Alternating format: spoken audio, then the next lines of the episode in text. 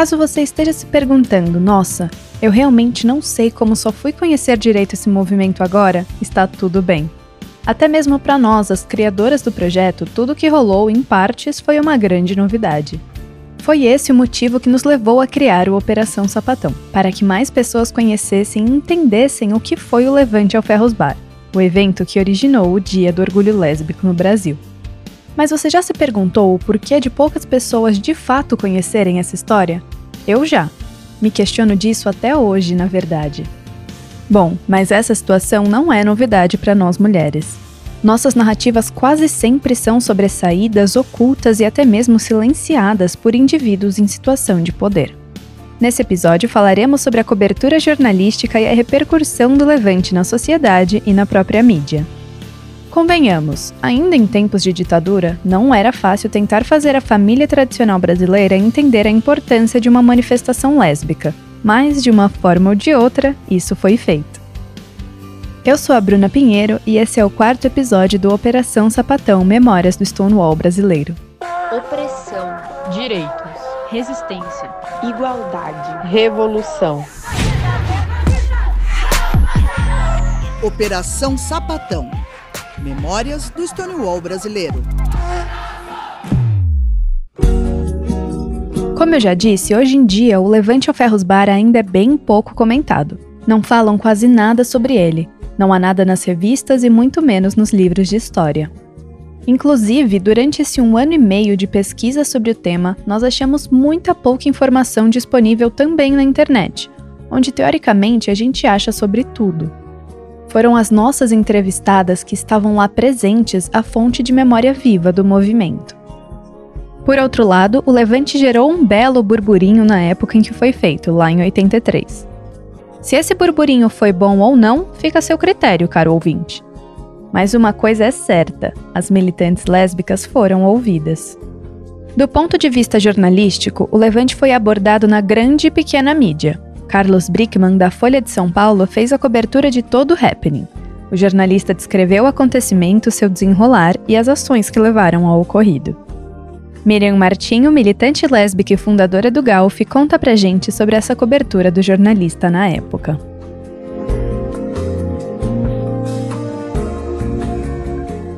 A Folha de São Paulo cobriu a, a manifestação e, e, e, aquela, aquela matéria do Carlos Brickman, ela foi replicada por toda a imprensa da época.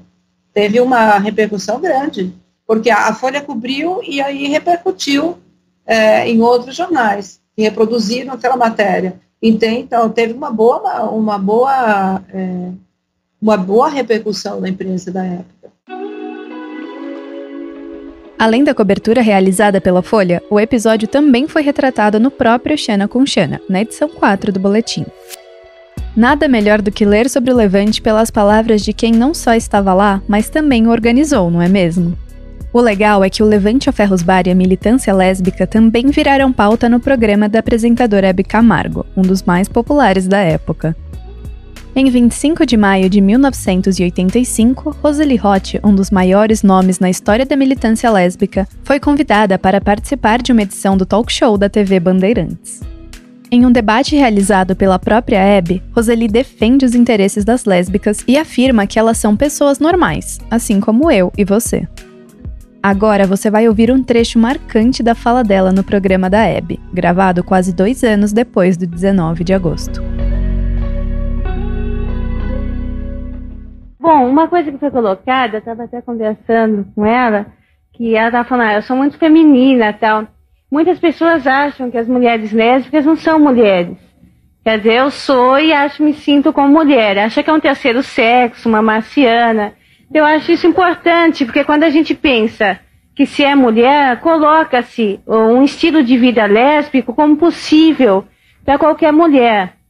E agora me dirigindo mais para as mulheres lésbicas aí do Brasil todo, quer dizer, a gente existe, por enquanto é um grupo pequeno, e a gente está tentando pensar sobre isso, aliviar as mulheres da culpa, vergonha e dos conceitos uh, que fazem mal, que atrapalham a vida da gente. Não é a nossa sexualidade, mas a repressão que a gente sofre, o policiamento é que faz mal. A Maria Angélica, jornalista militante lésbica, nos conta um pouco sobre a repercussão que a presença da Roseli na Hebe causou não só na esfera social, mas na comunidade lésbica. Que a Hebe era muito assistida. A Hebe, digamos que é hoje quem? A Ana Maria Braga. Só que com mais, era mais legal. A gente pensa a Hebe como uma pessoa bregona, mas ela foi muito importante para esses movimentos. Ela sempre foi uma mulher libertária, sabe, com uma postura assim, e ela levava os diferentes grupos, levava as travestis, sabe? É, se vocês forem ver material antigo, vocês vão ver muito isso. E essa entrevista com a Roseli, ela é histórica, é muito importante. Nesse momento, eu acho que vale muito a pena a gente homenagear não só a Roseli, mas também a própria Hebe Camargo, que foi uma figura importantíssima na visibilidade e na luta de minorias. Em 87, durante uma entrevista do programa Roda Viva da TV Cultura, Hebe foi questionada sobre o porquê de ela defender os homossexuais. Por que não defender? Porque eles são piores ou do, do que a gente? Não. Eles escolheram ser assim? São seres humanos iguais a gente.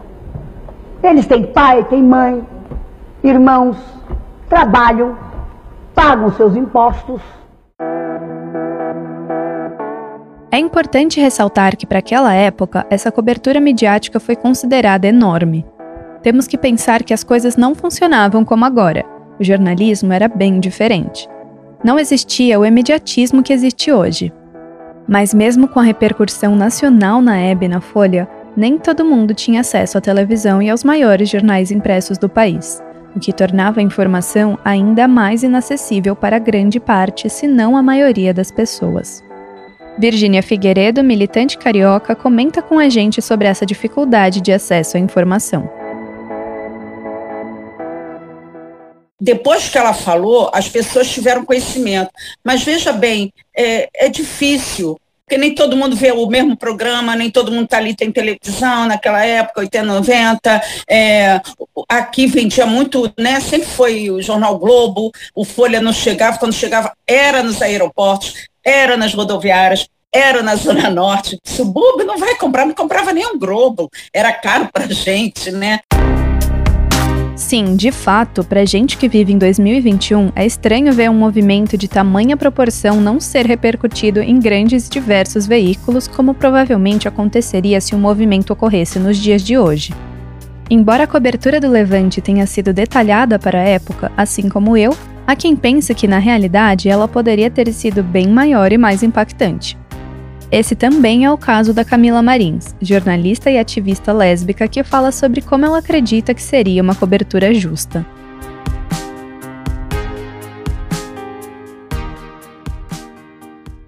Eu acho que a cobertura da mídia poderia ter sido diferente, sim, priorizando principalmente a fala das mulheres lésbicas, e a gente sabe que a Folha de São Paulo e, e outros veículos de, de comunicação privado contribuíram para a ditadura civil-militar, e, portanto, coniventes com tais operações de censura e ataque aos direitos humanos. Né?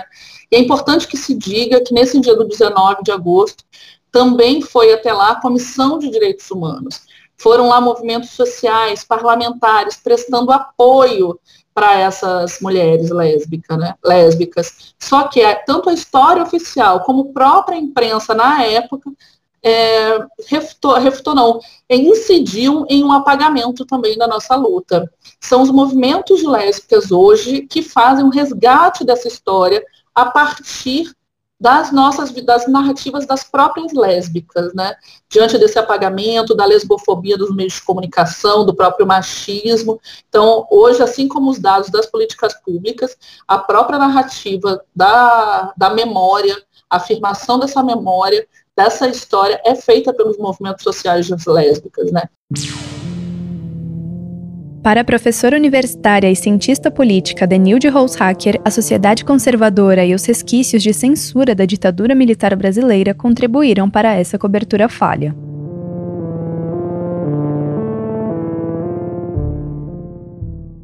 A gente tinha um processo de censura. Tá? Já tinha diminuído muito. Boa capacidade, em 83 já ainda os, os mecanismos de, de, censura da Lei de, de, Segurança Nacional já tinham sido revogados, mas ainda havia os interventores. Então, a, os jornais ainda e, e por TVs tal, eles cuidavam para alguns temas. Isso era um, uma questão. A outra é que o você está falando de uma sociedade conservadora, então onde entraria esse, essa discussão num jornal, por exemplo, um jornal nacional, para as, as senhorinhas no, assistirem, né? E aí a, a, a, me, os meios de comunicação ainda não eram os mesmos que a gente tem, mais diversos, né? Tinham poucos meios de comunicação. O apagamento que existia da luta homossexual não era à toa. Uma mulher lésbica aparecer falando livremente sobre homossexualidade na TV aberta parece uma boa coisa, né? Mas, como a alegria de sapatão dura pouco, elas logo foram confrontadas. A presença de Roseli no programa desagradou o estado conservador e repressor que a gente tinha aqui. E o que aconteceu? O programa da Hebe Camargo passou a sofrer ameaças. O Serviço de Censura Federal de São Paulo mandou um documento para a TV Bandeirantes dizendo basicamente que se a direção da emissora não adotasse medidas rigorosas, o programa, que era transmitido ao vivo, passaria a ser gravado e submetido à avaliação prévia. Moral da história: o Estado acusou tanto a Hebe quanto a rede de TV de transformar o programa em uma apologia à homossexualidade. O que, convenhamos, seria o maior absurdo, né? Essa é só mais uma prova de que a história lésbica brasileira foi apagada muitas e muitas e muitas vezes. A jornalista Camila Marins volta para falar com a gente sobre a importância de resgatar uma memória que é nossa.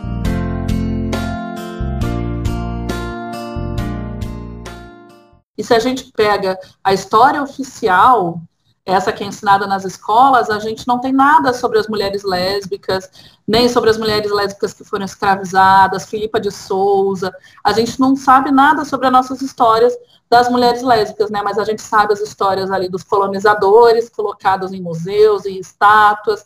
Mas agora não temos tempo mais para esse tipo de história, e eu acho que é o nosso papel como comunicadoras, como jornalistas, de contar outra versão dos fatos, né, de resgatar essa memória, que é fundamental também para a comunicação e para um futuro, né, para que as outras pessoas saibam e tenham acesso à informação. Mesmo nos dias atuais, a informação sobre a comunidade LGBTQIA, ainda não é assim tão democrática. Isabela Catão, de 31 anos, é fotógrafa, produtora de eventos e artesã. Ela conta pra gente que, mesmo com todos os recursos que temos hoje, se você realmente quer saber sobre o Levante, é preciso ir atrás e fazer uma boa pesquisa. Quando eu entendi que eu era lésbica, eu comecei a, tipo, a buscar referências na internet, tipo, a querer saber mais, né? E aí eu vi primeiro sobre o Stonewall, e aí depois é, pesquisando, enfim, mais a fundo, eu conheci sobre o Ferros. Mas eu tive que, que ir atrás, não, não chegou até a minha informação, não. Assim como falei antes, o Levante não é um evento mencionado quando aprendemos sobre a ditadura militar no colégio. Então, se não sozinhas e por conta própria, como devemos aprender sobre a nossa própria história?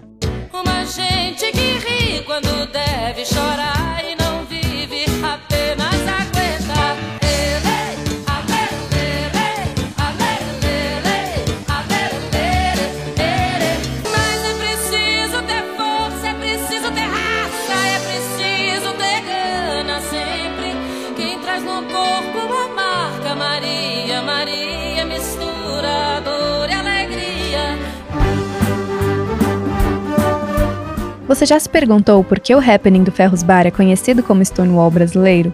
E por que esse podcast leva esse nome? No próximo e último episódio, iremos te contar o motivo e também conversar sobre a importância do movimento para a comunidade LGBTQIA, nos dias de hoje. O podcast Operação Sapatão Memórias do Stonewall Brasileiro é uma produção das alunas do oitavo semestre de jornalismo da ESPM São Paulo Amanda Rosenblit, Bruna Pinheiro e Yasmin Mazeu. Trabalhos técnicos Marcelo Bonora. Orientação da professora Patrícia Rangel.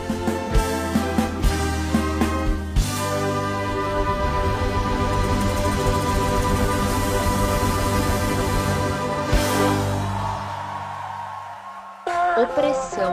Direitos. Resistência. Igualdade. Revolução.